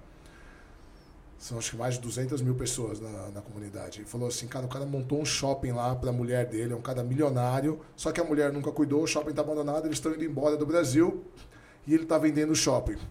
Vamos entrar, Chile? Que meus irmãos me Nossa. chamam de chileno. Vamos entrar, só que assim, eu tenho um sócio investidor, não sei o que e tal, mas eu não vou entrar sem você, porque você é empresário a vida inteira e tal. Beleza. Aí eu comecei a olhar, eu fiquei apaixonado no negócio. Só que eu fui levantar o sócio investidor dele, um histórico do cara todo enrolado, o pai do cara um monte de histórico de estelionato. Eu peguei e falei assim, ó, com esse cara eu não vou Não entrar. vou entrar, não. Ele, não, mas ah, o negócio é bom, tal, mas e aí, a gente não tem dinheiro? Eu falei, eu ponho o dinheiro. E aí eu pus o dinheiro, só que só eu pus dinheiro. Só que eu não entendia nada do negócio. E aí veio o impeachment da Dilma e a Constituição. E minha mulher falava assim, não entra. Não é. entra. É que você não vai escutar ela. Não vou. A resistência Não, subiu. mas não é só isso. Mas A não é só- resistência, É, a mas, mas resistência. por quê? Porque a minha mulher, ela não é empreendedora. A minha mulher ela nasceu para ser empregada. Ela falou, não Tá. quero ser dona de negócio. Então, para minha mulher, nunca nada é a hora. Não, não, é legal, mas não é a hora agora. Eu falo, mas escuta, mas negócio você tem que fazer na hora. Se você não faz, Já era. Já era. Não adianta daqui, não, daqui cinco anos, você vê, daqui cinco anos já acabou a oportunidade. Já entende? era, passou. Então, o- e aí eu me acostumei o quê? Puta, ela era muito pessimista, porque ela só via as coisas ruins, né? Só via, minha mulher, eu chego um negócio com tesão assim, ah, ah, ah, não sei o quê, olha só, ela. Uhum. Isso, isso, isso. Aí eu me broxo. Então, às vezes, quando eu monto um negócio novo, eu fico assim um mês, assim, dois meses sem contar pra ela, só pra eu poder usufruir do tesão de estar fazendo as coisas, porque depois eu sei que ela vai botar um monte de defeito. E eu falo pra ela assim, você só vê os defeitos, ela fala, é porque você só vê os pontos positivos. Você só vê o bom, pô. É. Então hoje. Né, Tá entendendo, é, né, Tal? Bom, enfim. Aí quebrei de novo. Quebrei pela terceira vez, Não perdi deu tudo, certo. perdi mais de um milhão em cacetada. É, e, pra, e assim, quando eu assinei o, o contrato do shopping, uma semana depois ela descobriu que estava grávida de novo. O shopping ainda existe? Não. Não, existe o prédio, mas o shopping não existe. E era demais, mas assim, eu não entendia nada do negócio, meu irmão também não. E meu irmão, cara, meu irmão era um cara da noite, ele virou promotor, dono de balada. Aí, bom, enfim. É, não tá, nunca ia ficar. Ele falou, não, eu vou administrar, você acha? É. Tava acostumado a ganhar dinheiro na noite, bebendo, nos camarotes, acha que ia ficar lá o dia inteiro, na favela, no shopping? E ingênuo fui eu de acreditar, entendeu? O que, que foi errado da história? Eu! Claro que ainda pus uma puta grana, né? E, bom, enfim, e pra contar pra ela? Que quebrou. Meu bem, vem cá. Senta aqui. Nossa, cara, enfim. Aí você escuta aquela palavra lazarenta, né? Eu te avisei. É, não, ela nem fala, não, ela nem fala. Ela não fala, mas eu, eu, eu sinto ecoando. Ecoando, né? É, ela nem precisa falar. Mas assim, hoje, hoje é, a gente vai amadurecendo, né? Hoje espera-se que a gente amadureça. Então hoje é o contrário. Quando eu me empolgo muito com um negócio, eu não faço. Eu levo primeiro pra ela. Eu aprendi isso. Nós quebramos três vezes, mas bem, bem quebrado mesmo. A Bem. última foi no começo da pandemia. Eu mandei 150 funcionários embora. Eu e a Tauta, a gente quebrou três vezes bem, a gente achou que não ia levantar, aí conseguimos. E a última vez que quebrou assim, ela foi o período que ela ficou fora da, da nossa empresa, que ela foi trabalhar em outro lugar. Tive um desafio. Aí ela foi pro desafio, eu falei, vai, a gente tá numa situação apertada. Aí foi quando eu tava contando pra você que a gente trouxe a agência pra, pra nossa casa. Foi um amigo meu, que é meu cliente, que é consultor, que veio me trazer um negócio, ele entrou na garagem da minha casa e falou, por que você tem uma garagem desse tamanho? Por que você não... tra-" Não, imagina que eu vou trabalhar em casa, falava pra ele. Não vou trabalhar em casa. Eu falei, assim, não vai. Aí, aquele negócio começou a dar o, o insight pra mim. Eu comecei a mudar. Aí, o que você falou, nossa, tá guardado aqui agora pra mim. A questão do amadurecimento. Hoje eu vejo o amadurecimento. Hoje eu vejo assim que eu não sangro a empresa. Montamos o podcast. Pô, é legal, é legal, mas sem sangrar. Aí você começa a inverter todo o ciclo, que é o que você falou. O tesão, gente- eu continuo tendo tesão. Só que antes eu deixo baixar. Aquela adrenalina baixa, eu falo assim, deixa eu ver como vou fazer. Põe lá o ponto positivo, ponto negativo e começa a puxar. Você tem a sua esposa pra falar isso. Eu e a Tata é dois malucos. Nossa. Porque quando a gente faz as coisas junto, ah, é, o- é o, é o fósforo e a gasolina. Nós já estávamos preparados para o home office antes dele acontecer. Sim. Então, pra gente foi ótimo. Agora, quando você fala que é, teve que demitir 150 funcionários, foi da empresa de segurança. Foi. Como persistir após é. este período? Foi muito difícil, assim, porque eu fiquei segurando o máximo que, que deu, porque como eu sou especializado só em casa noturna e eventos, Tudo fechado. fechou Acabou. tudo, tudo, né? E eu sempre gostei muito de estudar, eu fui estudar depois, eu fui faculdade de filosofia, depois eu fiz faculdade de teologia, fui estudar psicanálise, aí eu fiz pós em filosofia da PUC, aí eu fiz eh, pós em ciências políticas. Então, assim, eu gosto muito de estudar, não parece, mas eu sou nerd, sempre fui nerd, né? E, mas eu sempre estudei por gosto. É, cara de nerd, você não gosto. tem, mano. É, não tem. Não né? tem. Eu- cara, todo mundo diz que eu sou muito parecido com o Brad Pitt. Eu também acho. Cara, é eu vi, impressionante. eu eu tô vi. até pensando em fazer uns covers assim, dar um dinheiro. Eu acho. É, é, e assim, e, é, é, é, o que a gente estava falando antes do podcast, eu uso exatamente essa minha imagem para quebrar esse estereótipo. Eu né? sou parecido com o Tom Cruise. É. É, o Cruz Tom Cruise credo. credo. Cruz, credo, só se for. E aí, e aí o que acontece? É, eu segurei o máximo que deu. E um dia eu fiz uma reunião pelo Zoom, falei, ó, galera, Não dá. Ah, eu tô sem, absolutamente sem renda nenhuma, né? Tô zero, zero. E vou ter que, meu, encerrar as atividades pela primeira vez em quase 20 anos e tal. E foi bem difícil para mim. E eu tô escrevendo, eu escrevi um livro agora, né? Eu vou falar daqui a pouco do livro, mas eu tô escrevendo um segundo livro sobre gestão de pessoas, que sempre foi o meu forte como empresário. Eu, na verdade, eu acabei demitindo na, na pandemia 120 funcionários. Eu não tive absolutamente nenhum processo trabalhista. Nenhum. E me- mais do que isso, eu começo o meu livro, agora é o segundo livro que eu estou escrevendo, eu começo contando essa história. Alguns dias depois que eu encerrei as atividades da empresa, o governo liberou o auxílio emergencial, que eu não tinha direito, claro, porque eu sou empresário. E aí, dois grupos de seguranças, dois grupos distintos que eu não se conhecia, me procuraram e falaram assim: olha, patrão, a gente conversou entre a gente, você tem dois filhos e tal, e a gente quer dividir o auxílio com você, Puta porque você merda. sempre ajudou a gente, cara. Isso que é, olha, arrepia, Eu quebra. chorava, chorava igual criança. É, é, até porque, por eles, assim, claro, eu nunca ia aceitar, até porque eles não têm noção né, do, do meu, do meu padrão de vida e tal. E eu falo para eles assim, eu falava para eles, não, mas. Aí eu falei, "Ah, mas a minha esposa está trabalhando, né? é, ela tem um- uma reserva, eu estou tentando pegar um empréstimo para empresários no, no banco e tal, mas assim. É, eu começo no livro contando a história, eu falo assim, eu não sei se eu dei certo como empresário, mas eu sei que eu dei certo como ser humano. Como Exato. pessoa, Como sensacional. pessoa, porque para isso A acontecer. integridade, o respeito. É, eu assim. falo, é, o, o, o ser humano, a gente, né? O ser humano, ele, ele tem essa. A gente precisa de uma autoaprovação. Tem tudo. Isso aí eu acho que a gente vai marcar um outro podcast, a gente tem que falar. Uma ah, série, né? Uma série. É, psicanalista. muito, puxar Uma muito. série. E eu tenho que nem o, o- o Vinícius que tá aqui hoje, por exemplo, trabalhou comigo quando ele tinha 19 anos. Se eu tivesse sido uma má pessoa, se eu tivesse sido um, um, um mau é, empresário, o- ele não estaria hoje. Meu amigo, é meu amigo, ele não trabalha mais comigo, ele é meu Sinto amigo. muito, Vinícius. É, coitado. Ele. Meus pêsames. É, é, tadinho, né, mano? Ele achou que ele tinha fugido e não conseguiu.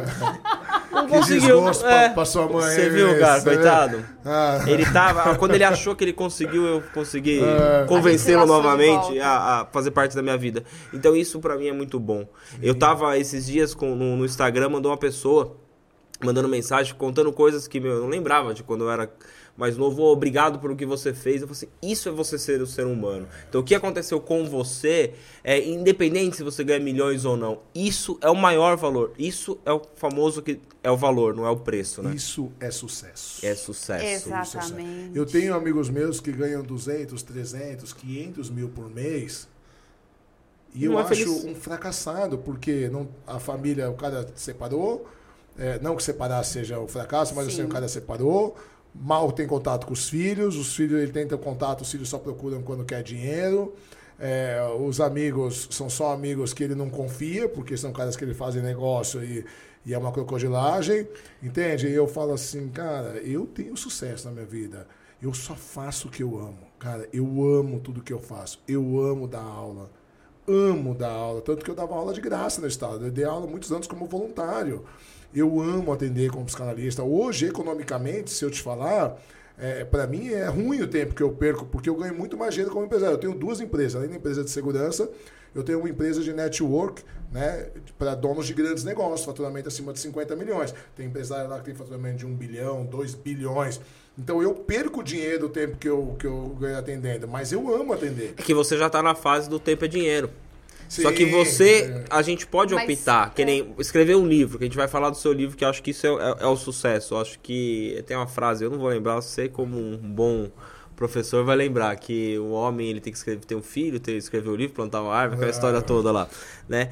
E eu acho legal porque você chegou nesse ponto. Então hoje você faz as suas escolhas. Então Tanto que eu cobrei só 10 mil pra vir aqui. só ó. 10 e- Barato, e, né? ainda fez em três vezes, a gente Ah. mandou a entrada Mas- e com certeza o resto a gente não vai pagar, né? deu só- é, exatamente, deu sorte porque ele parcelou. Então, Ah, Então, eu acho que você, quando você chega num ponto de você escolher, não, eu vou fazer isso pra ajudar. Foi o que a Tabata falou do podcast, a gente, todo mundo. Não, mas a pergunta de todo mundo, Marcos, todo mundo, vocês vão ganhar dinheiro onde?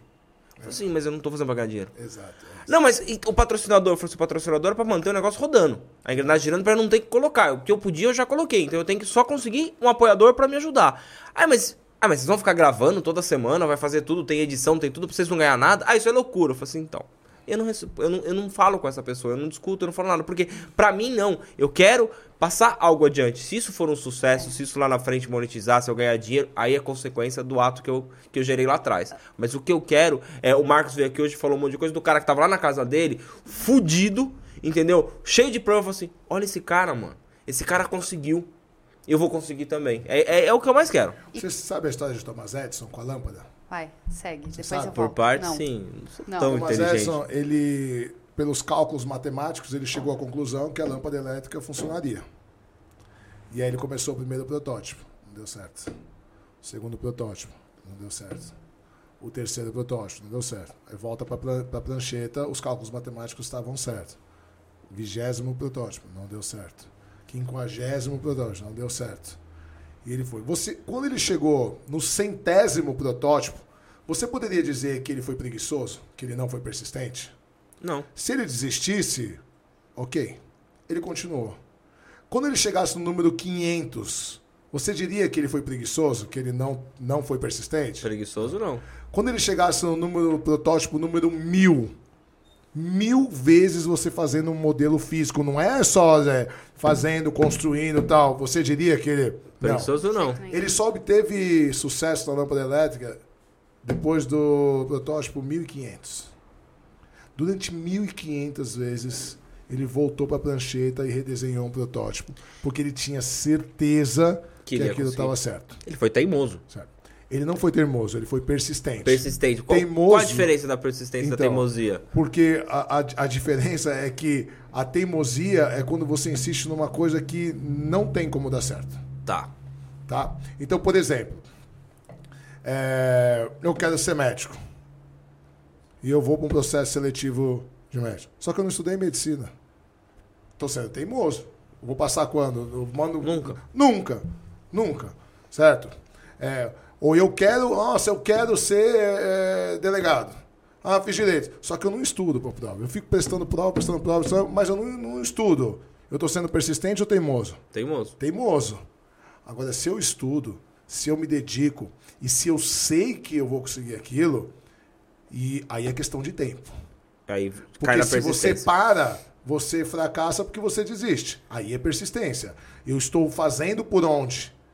Entende? Eu estou buscando, puta, não deu certo dessa vez, eu faço do Por isso que a vida, a maioria das pessoas, elas não vivem, elas sobrevivem, porque elas desistem da vida. As pessoas, elas entram num emprego que elas não gostam, elas reclamam, elas têm uma vida que elas não gostam, elas ficam reclamando do governo, reclamando do dinheiro, do salário, só que chega final de semana, é o mesmo dinheiro gasto no barzinho, na bebida, no churrasco, sei o quê, e elas não fazem nada, Nada pra para mudar. mudar. É Nada. mais, mais do mesmo. Einstein né? dizia assim: é, insanidade é você fazer as mesmas coisas e esperar resultados diferentes. Então, assim, de novo, eu não estou fazendo uma ode aqui à, à meritocracia, que se você fizer. Não, não é isso. Tem gente que vai tentar a vida inteira e não vai conseguir. Não vai conseguir. Não vai, porque as circunstâncias do meio, tem muitas circunstâncias que vai influir, mas ela vai sair de onde ela estava. No mesmo lugar ela não fica. Entende? Então, assim, é, dedicar-se, persistir, ele não te garante o sucesso. Isso é uma mentira. Mas não fazer nada é garantia do fracasso. E se você persistir, pelo menos do lugar que você estava, você sai. Você falou outro dia, né? É, a gente tem essa mania. Ninguém vai bater na porta da sua casa. Ô, vem cá, vou- você foi escolhido pra fazer tal coisa. Se você não, Exato. não, não tá tentando fazer aquilo, é, você prestou um concurso. Ninguém vai chegar na porta da sua casa e falar assim, viu? Você passou na vaga do concurso que você não prestou. Exato. Entendeu? Eu falava pro meu irmão, meu irmão, eu tenho o meu irmão mais novo, ele até 26, 27 anos de idade, ele só ficava no banco da praia fumando maconha e pegando onda.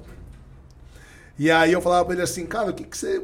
Que você não vai trabalhar? Não, eu não consigo arrumar um emprego. Eu falo, como é? Eu acho que você- vai ser o quê? Como é que você esses pensa? dias eu falei, peraí. E ele já queria um emprego? Ele não Já queria, é, não, é, ele é. já queria, tipo, gerente, supervisor. E eu falo assim, deixa eu ver se eu entendi. Você vai estar no banco fumando maconha, vai estar um empresário correndo na praia, que Santos um empresário, de repente o cara vai parar, vai olhar pra você e falar Você! assim, é, você! Você é a pessoa que eu quero pra minha empresa. Pra ser o gerente da minha empresa. Entende? É, cara, isso é, então, isso não é isso, é. Isso é ilusão, isso é sonho.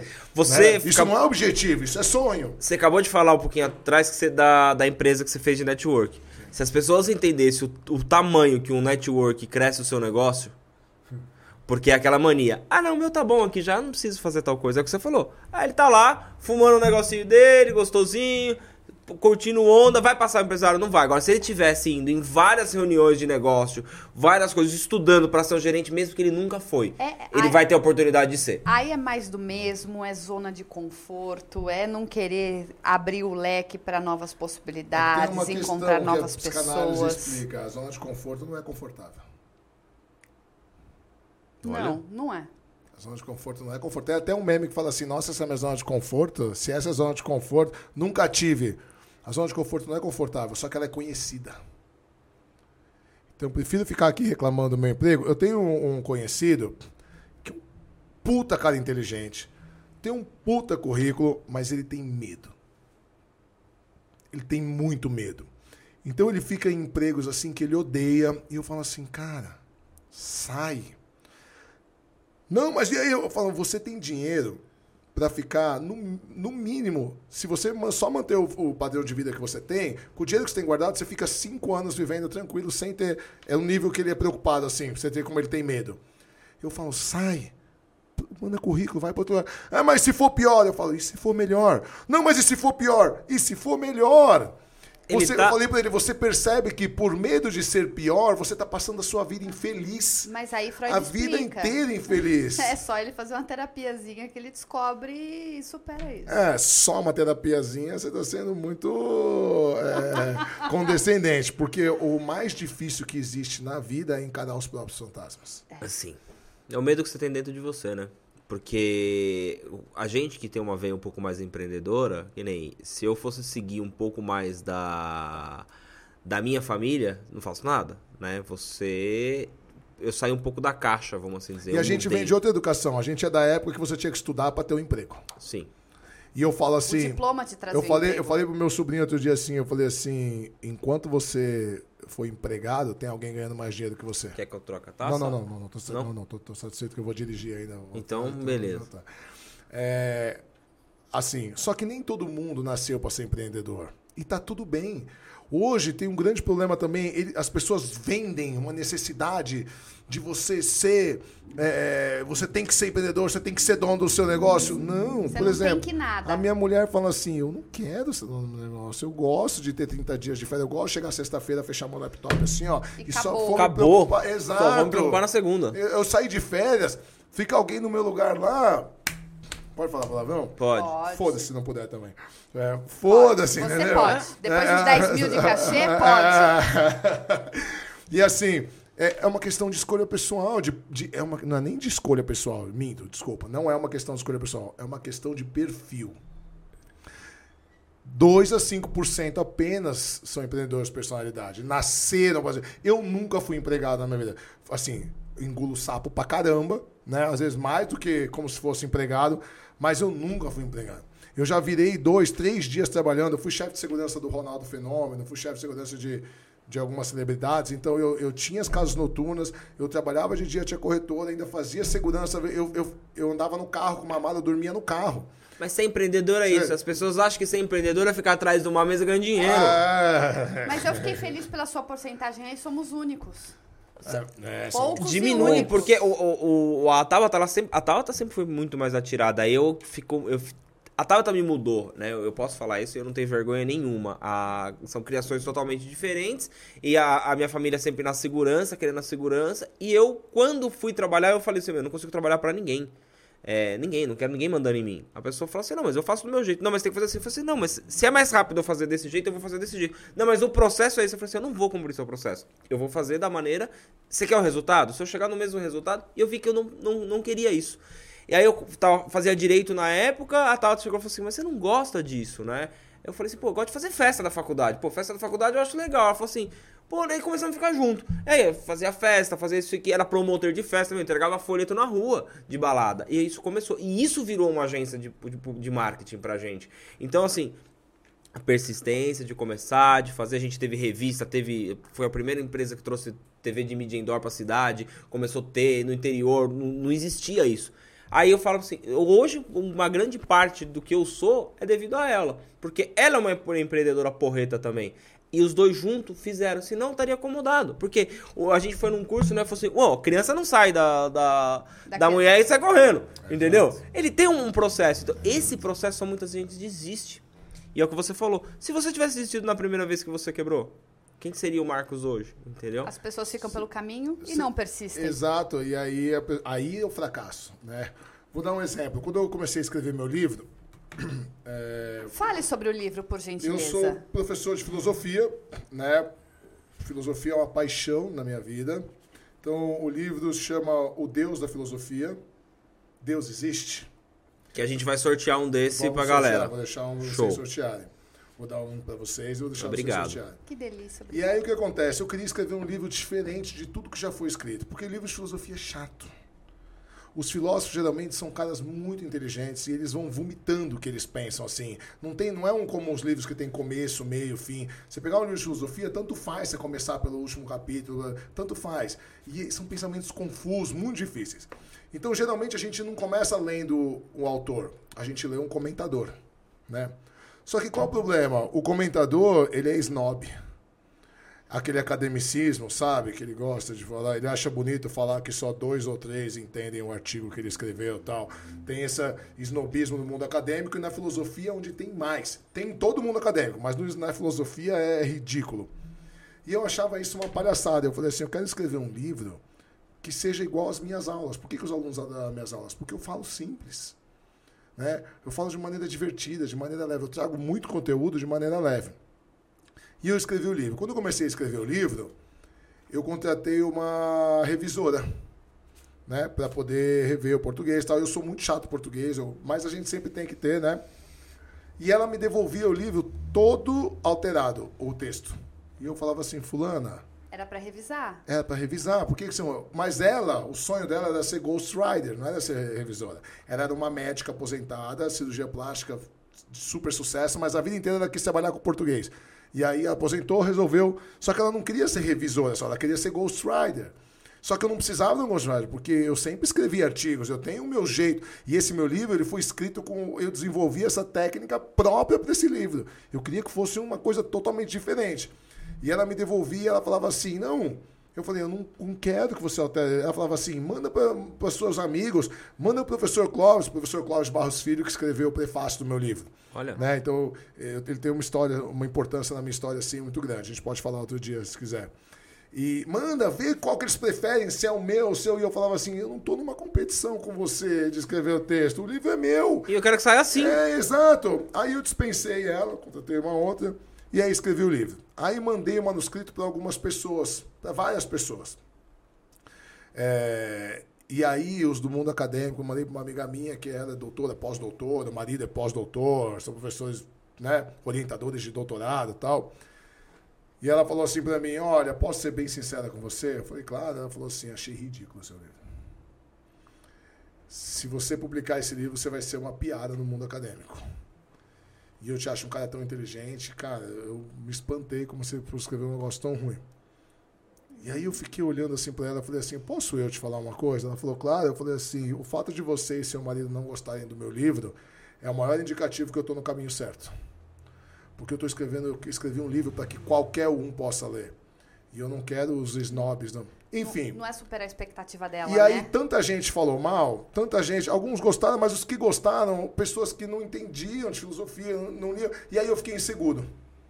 Embora era esses que eu queria atingir.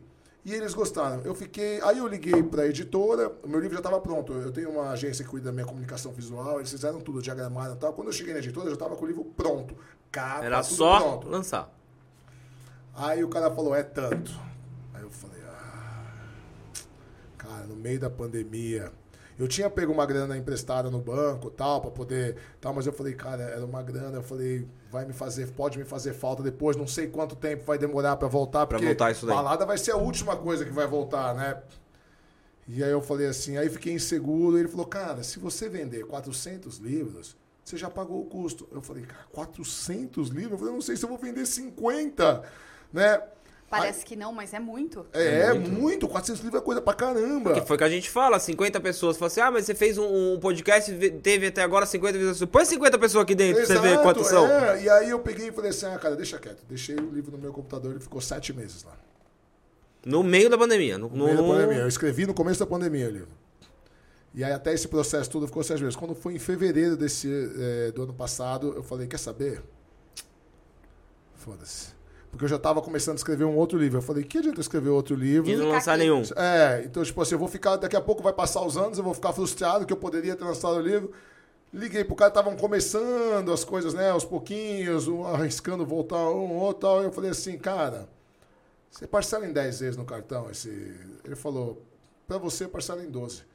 Aí eu falei, então manda pausa, pô, aí foda-se. Aí ele falou, não, espera. Me dá uns dias, ele falou. Você achou Eu estranho? vou mandar pra minha equipe, ele falou. Mandou o livro pra equipe. Três dias depois, me liga a menina da editora e fala assim: Chileno, você não vai gastar um real. A gente adorou o seu livro, a editora vamos vai fazer. investir. Nossa. A editora vai fazer o lançamento. Momento certo. Dia 31 de agosto, a gente lançou o livro. Né? 2021. 2021.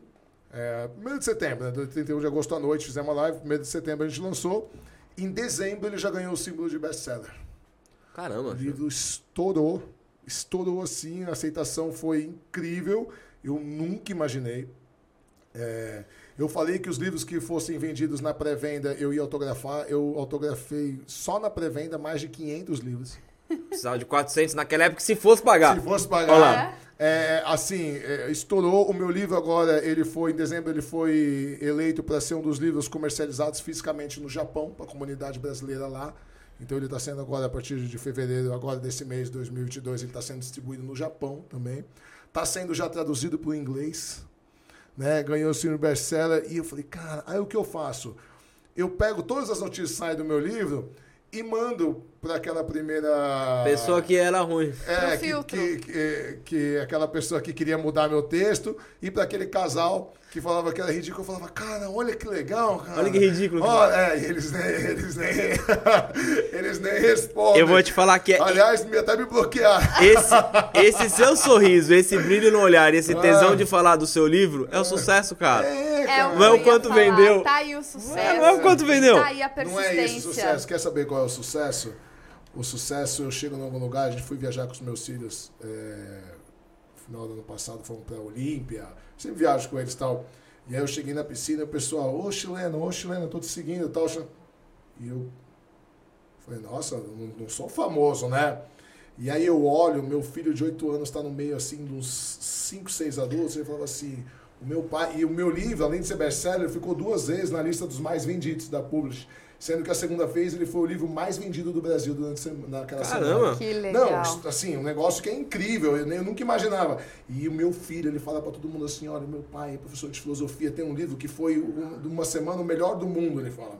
Melhor o do melhor mundo. do mundo, não sei o que e tal. E isso pra mim é sucesso. Eu não tenho é o só o melhor pai do mundo, eu tenho o meu pai que escreveu um livro que é o melhor do meu, mundo. Eu, É. tenho meu filho, um de 5, outro de 8, eles voltaram para as aulas agora é, é, mês passado. E eles, sabe o que eles quiseram? Levar um livro de presente, um livro meu de presente para cada professor. Né? E minha mulher falou assim: não, você vai ficar. Eu falei, dá licença. Pode levar. Eles querem. Pode levar. Sim. É, é, É porque eu É. pago cada livro. Né? "Ah, Mas você pagou, eu falo. "É mesmo, Tá bom. É o, é o quiserem." orgulho deles. Exato. E outra, que cada leitor que comente com dois ou três ou passe adiante, pra você, já- você já tá Não, fazendo não é aí isso. a, Você quer a ser tua sucesso vez. maior do que você ser o herói dos seus filhos? poxa, é, Cara. que já é, é o maior sonho do pai, né? É Exato, você ser o pô. herói. E a gente estava conversando sobre isso, né? Eu e o Arthur. O Arthur tem três meninos também, eu tenho dois, tenho três. E a gente estava falando sobre isso, sobre é, como eu, eu sempre tentei ser uma boa pessoa, sabe? É, em tudo. Mas eu melhorei muito como pessoa quando eu virei pai. Por quê? Porque eu acredito que só tem um jeito de educar, que é o exemplo. E como me doeria ver meu filho frustrado comigo, tipo, pô, pai, você falava para eu não mentir, você. Eu falava, você falava para eu ser honesto e, você era- sabe? não era. Então assim, só de imaginar uma coisa dessa já é me é limitante nas minhas ações. Então, se eu não faço, é, se eu não vou agir certo por moral, por uma escolha pessoal, eu ajo certo pelo que eu não gostaria Eu de, acho que meus filhos a maior coisa, a gente tá vissem. no, no que eu falo, a gente. Dessa a gente fala aqui pra caramba, né? A gente tá no tempinho, mas acho que não tem nem como é, não encerrar dessa maneira que tá lindo. Mas eu falo pra você, o que você falou do seu filho, eu. Teve uma época que eu bebia um pouco mais do que o normal, vamos assim dizer, né?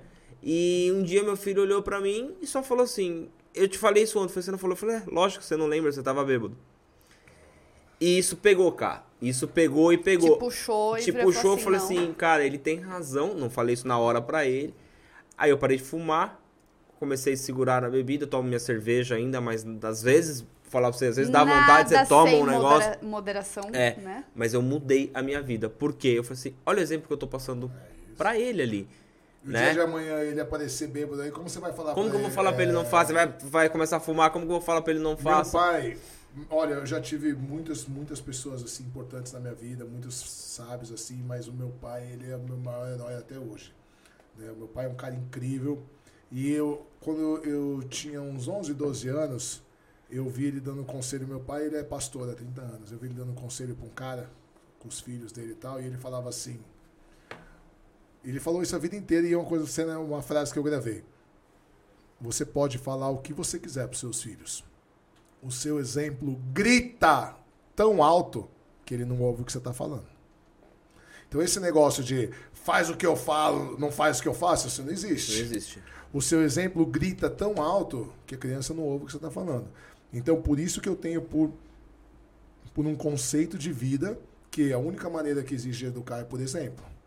Então, por exemplo, hoje de manhã, o meu filho mais novo queria ir de calça jeans, tem 5 anos, que ele está no, no pré, né? Que é o antigo pré. Ele queria ir para a escola de calça jeans. E eu falei, tudo bem, filho, tal. Aí minha mulher falou assim, olha, não pode, é proibido, ele não, não pode criança ir de calça jeans, tal. Eu falei, filho, não pode. Ele falou assim, mas é, todo mundo vai, pai, todo mundo... Aí eu falei assim, aqui nessa casa, nessa família, a gente respeita as regras. Nessa família, a gente respeita as leis. Não é porque os outros fazem que a gente faz. Como é que é que você fala do todo mundo? É, é, é que eu sempre brinco, né? Você não- Quando eu quero alguma coisa e ah, o Murilo fala, alguém fala do todo mundo, eu falo, minha mãe sempre disse que eu não sou todo mundo. Todo mundo. E eu falo isso até hoje. Que é o exemplo. Porque não é porque todo mundo faz, você vai fazer também. Ex- Existem coisas, a Tabata, que eu, que eu falei, é, não é puxar saco, eu tô com ela 18 anos, não preciso puxar saco dela. Eu me tornei um pai e um homem da maneira que eu tô por estar com ela. Porque ela me mostrou muitas coisas diferentes. Senão você seria bem melhor. Bem melhor, eu acho. É, e, e a- Nós nos completamos. as amizades, é o que você falou do começo, as amizades, eu falei assim, mano, larga a mão dessa mulher, cara. Pô, pô, essa mulher é mandona, que não sei o quê, que não sei o que. Eu Você é assim, pau não, mandado Você é pau mandado, que não sei o que. Eu falei assim, Ali, hoje, ali, olha, Olha lá. Hoje- Ele se identifica. Olha lá. Pau mandado, é pau mandado. Esse daí, ele, ele fala, eu sou pau mandado mesmo. Hoje essa galera tá separada, essa galera não, não casou mais, ou não teve filho, Ou ou, não é tem um outra. casamento de outro, verdade. não tem um casamento de verdade. Eu continuo, eu mudei minha vida. E esse é o meu sucesso, que é o que a gente tava conversando. É ver o meu filho feliz, é ver meu filho falar assim. Você falou do livro? Sim. É legal meu filho chegar na escola e falar, "Seu, meu pai tem um podcast. É. Cara, e com quem que você faz podcast? Com a minha esposa.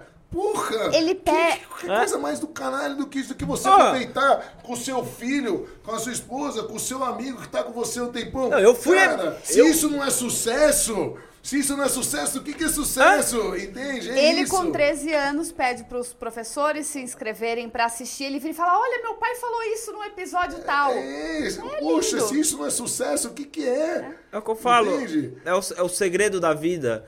É isso. É você, em pequenos detalhes, você enxergar o tamanho que você é pra alguém. Acho que isso é, é para um filho. Você falou, seu pai é seu herói. O meu também é o meu. O meu pai, ele pode não ter sido a melhor pessoa financeiramente. Só como um exemplo de pessoa, eu não tenho o que falar do meu pai. Daniel Serra, posso contar uma historinha? Pode, Vamos lá. Quando a gente veio para São Paulo, e meu irmão, né? A gente passou muito perrengue de dinheiro, muito mesmo. E meu pai sempre foi um cara bem quisto, assim, eu ajudo todo mundo, sempre, eu tenho muitas histórias assim, não, não- nem falo para ninguém, sempre ajudei todo mundo, né? Tanto que meus funcionários, né, se propuseram a me ajudar. Você vê como grau que eu sempre ajudo todo mundo. Mas quando eu tinha uns 11, 12 anos, o meu pai falou um dia assim para mim, filho, nada na vida paga um bom nome. As pessoas podem te tratar bem se você tiver dinheiro. Mas o dia que você não tiver mais dinheiro, você não vai ser ninguém. Então nada paga um bom nome. Eu não entendi na época, eu tinha 12 anos, eu não entendi. Quando eu voltei para São Paulo, eu e meu irmão, a gente não tinha dinheiro para nada. Às vezes a gente ficava duas semanas com a luz desligada, porque a gente não tinha 30 reais para pagar a conta de luz. Às vezes a gente ia dormir, a gente ficava comendo farinha com água para encher o bucho, para dar impressão. Então, assim, passamos vários perrengues. Um dia as coisas começaram a melhorar e sobrou um dinheirinho. E a gente falou assim, cara, vamos comer um PF ali, num botequinho, vamos num restaurante, mas era um botequinho. Pertinho de onde a gente nasceu. A gente foi criado até 10, 12 anos no Bexiga, fomos embora para Santos. E aí a gente tinha dinheiro para comprar um PF. Para dividir entre nós dois. Mas falou, pô, vamos, vamos, vamos. Era um PF e uma coca, a gente tinha dinheiro. A gente chegou lá, o cara reconheceu, pô, vocês não são filho do gringo, tal, não sei o quê, ô, seu pai como tá, tá, tá bem, tá em Santos, tá, blá, blá. pediu um PF, aí veio dois. Aí a gente falou pro cara, não, a gente pediu um, a gente vai dividir, o cara falou, ah, eu já trouxe, pode comer. Aí a gente nem pediu refrigerante, nem comemos direito, a gente, cara, o cara vai cobrar, a gente não tem dinheiro pra tem pagar dinheiro. dois PF, não sei o quê. Comeu preocupado. tal. É, comemos preocupado. Beleza. Quando a gente foi pagar, o cara falou assim, não, tá pago. Falou, como tá pago? Não, a gente. Ele falou assim, olha, o que seu pai já fez por mim, dinheiro no mundo nenhum paga. Quando vocês não tiverem onde comer, pode vir comer aqui que aqui vocês não pagam. E aí eu falei assim, nossa, né? A gente tal, pô, obrigado. Aí sobramos o dinheiro que a gente ia gastar no almoço. Em frente tinha uma doceria, que era uma senhora que tinha essa doceria há 30 anos, era uma senhorinha. Aquelas, hoje em dia não existe mais essas docerias de bairro, né? Não. É, igual farmácia de bairro. Hoje em dia só grandes redes. Mas tinha lá, a gente falou, vamos comer um doce, vamos. Então. Aí fomos tal, oh, vocês não são, tal, porque é, a gente conhecia a gente como gordinho crente, porque a gente era pequeno, a gente era muito gordo, né? E a gente saía para pregar tal. Ô, oh, seu pai, como tá? Sua mãe, tal, tá tudo bem e tal. E a gente comeu doce, quando a gente foi pagar, ela falou assim, tá pago. E toda vez que eu falo essa história, me, me, me emociona. Porque, é claro. É, ela falou que seu pai já fez por mim, dinheiro nenhum paga. E nessa hora eu lembrei, quando eu tinha 12 anos de idade, ele falando para mim assim, nada na vida, vida paga, paga um bom nome. É. Você me fez e aí lembrar, é só mudança, né? Você me fez lembrar, a gente... Para terminar, a gente fez a festa do morango em Atibaia, muito conhecido por alguns anos. E veio uma moça, era um dia, sexta-feira, às vezes eles abriam para a paia. E a moça perguntou quanto era o espetinho de morango que eu fazia. E ela contou assim: tem seis crianças, ela comprou três. Pra... Aí a gente viu na frente. Ela pagou e a gente ficou assistindo. E ela começou a tirar um morango para cada criança. O Danilo virou e falou: Peraí, quantas crianças são? Não tinha, o que, o que não tinha ali exposto, ele falou: Tabata, faz. Faz aí. Por quê? Porque aquelas crianças é, vendo e comendo e dividindo um morango e a professora estava pagando, Do entendeu? bolso dela. E minha mãe é professora, cara. E eu sei a dificuldade que é uma de, de escola algumas crianças não, não terem. Ter. E minha professora falava, às vezes a criança tá vindo para a escola para comer. Sim, sim. Então, a, isso aí são Você coisas falou do que... negócio que a gente não entende, e lá atrás eu não entendia da minha mãe falar É. pra mim que.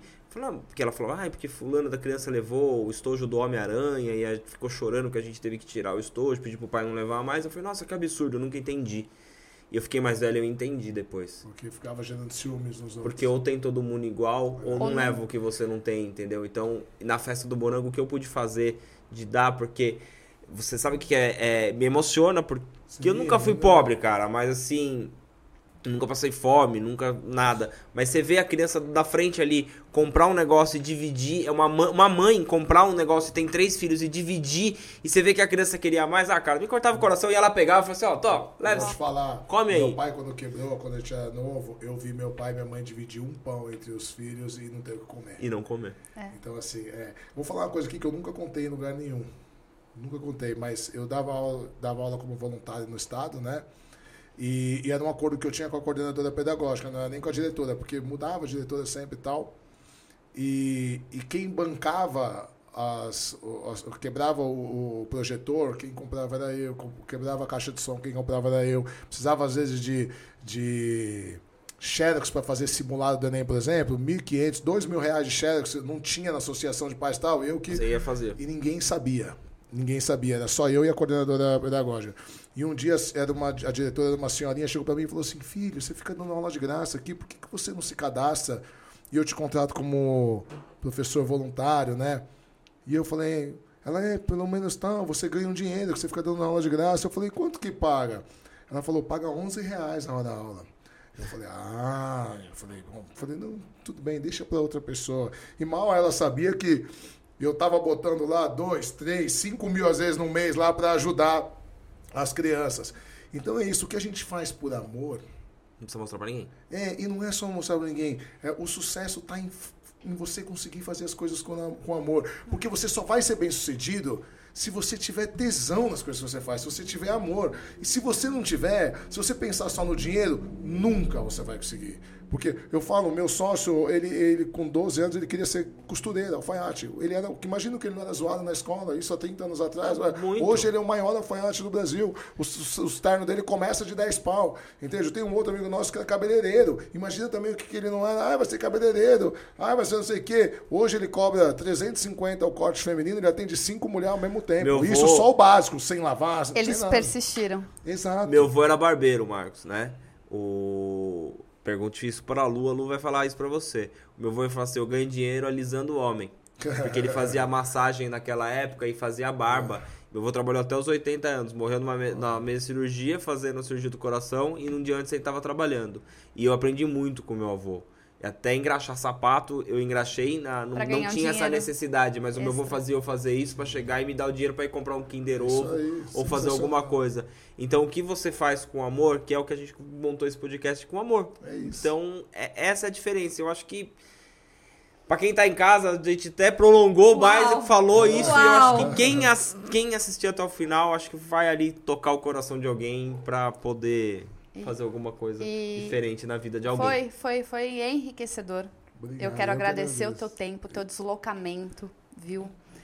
Sem palavras. É, eu espero que depois a gente tenha bastante devolutiva com relação a esse episódio. Aí, vamos marcar de novo.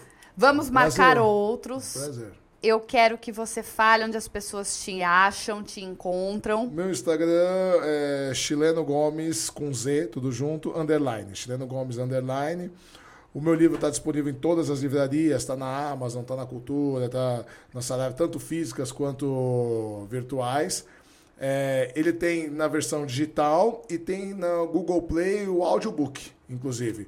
E o audiobook narrado por mim e o prefácio na voz do professor Clóvis Barros Filho. Muito Então, 10. quem quiser, Mas as pessoas ainda adeptas ao papel, porque eu sou, eu eu também. Eu, eu ainda estava caminhando ouvindo muito audiobook, mas eu nada como um papel grifar É, e fazer eu- anotação. A gente é velho, né? Mas, por favor, prestigiem, procurem, enfim. Eu tenho certeza que vai aumentar mais ainda a, a venda e a procura do próximo, que está por vir, né? Tá E por ver. você, meu amor, onde o pessoal te encontra? Eu estou oficialmente no Instagram, arroba. Não esqueçam também de prestigiar o canal do... O a- canal não, né? O Instagram do O Acordo Podcast no Instagram. E você, meu bem? Eu tô aqui sempre sentado aqui tomando minha cervejinha. Brincadeira. Eu tô no arroba Dan Contesini no Instagram, só. Então, eu só falo para vocês não esquecerem, nós vamos fazer um sorteio, tá bom? A gente vai colocar as regras como funciona para vocês concorrerem.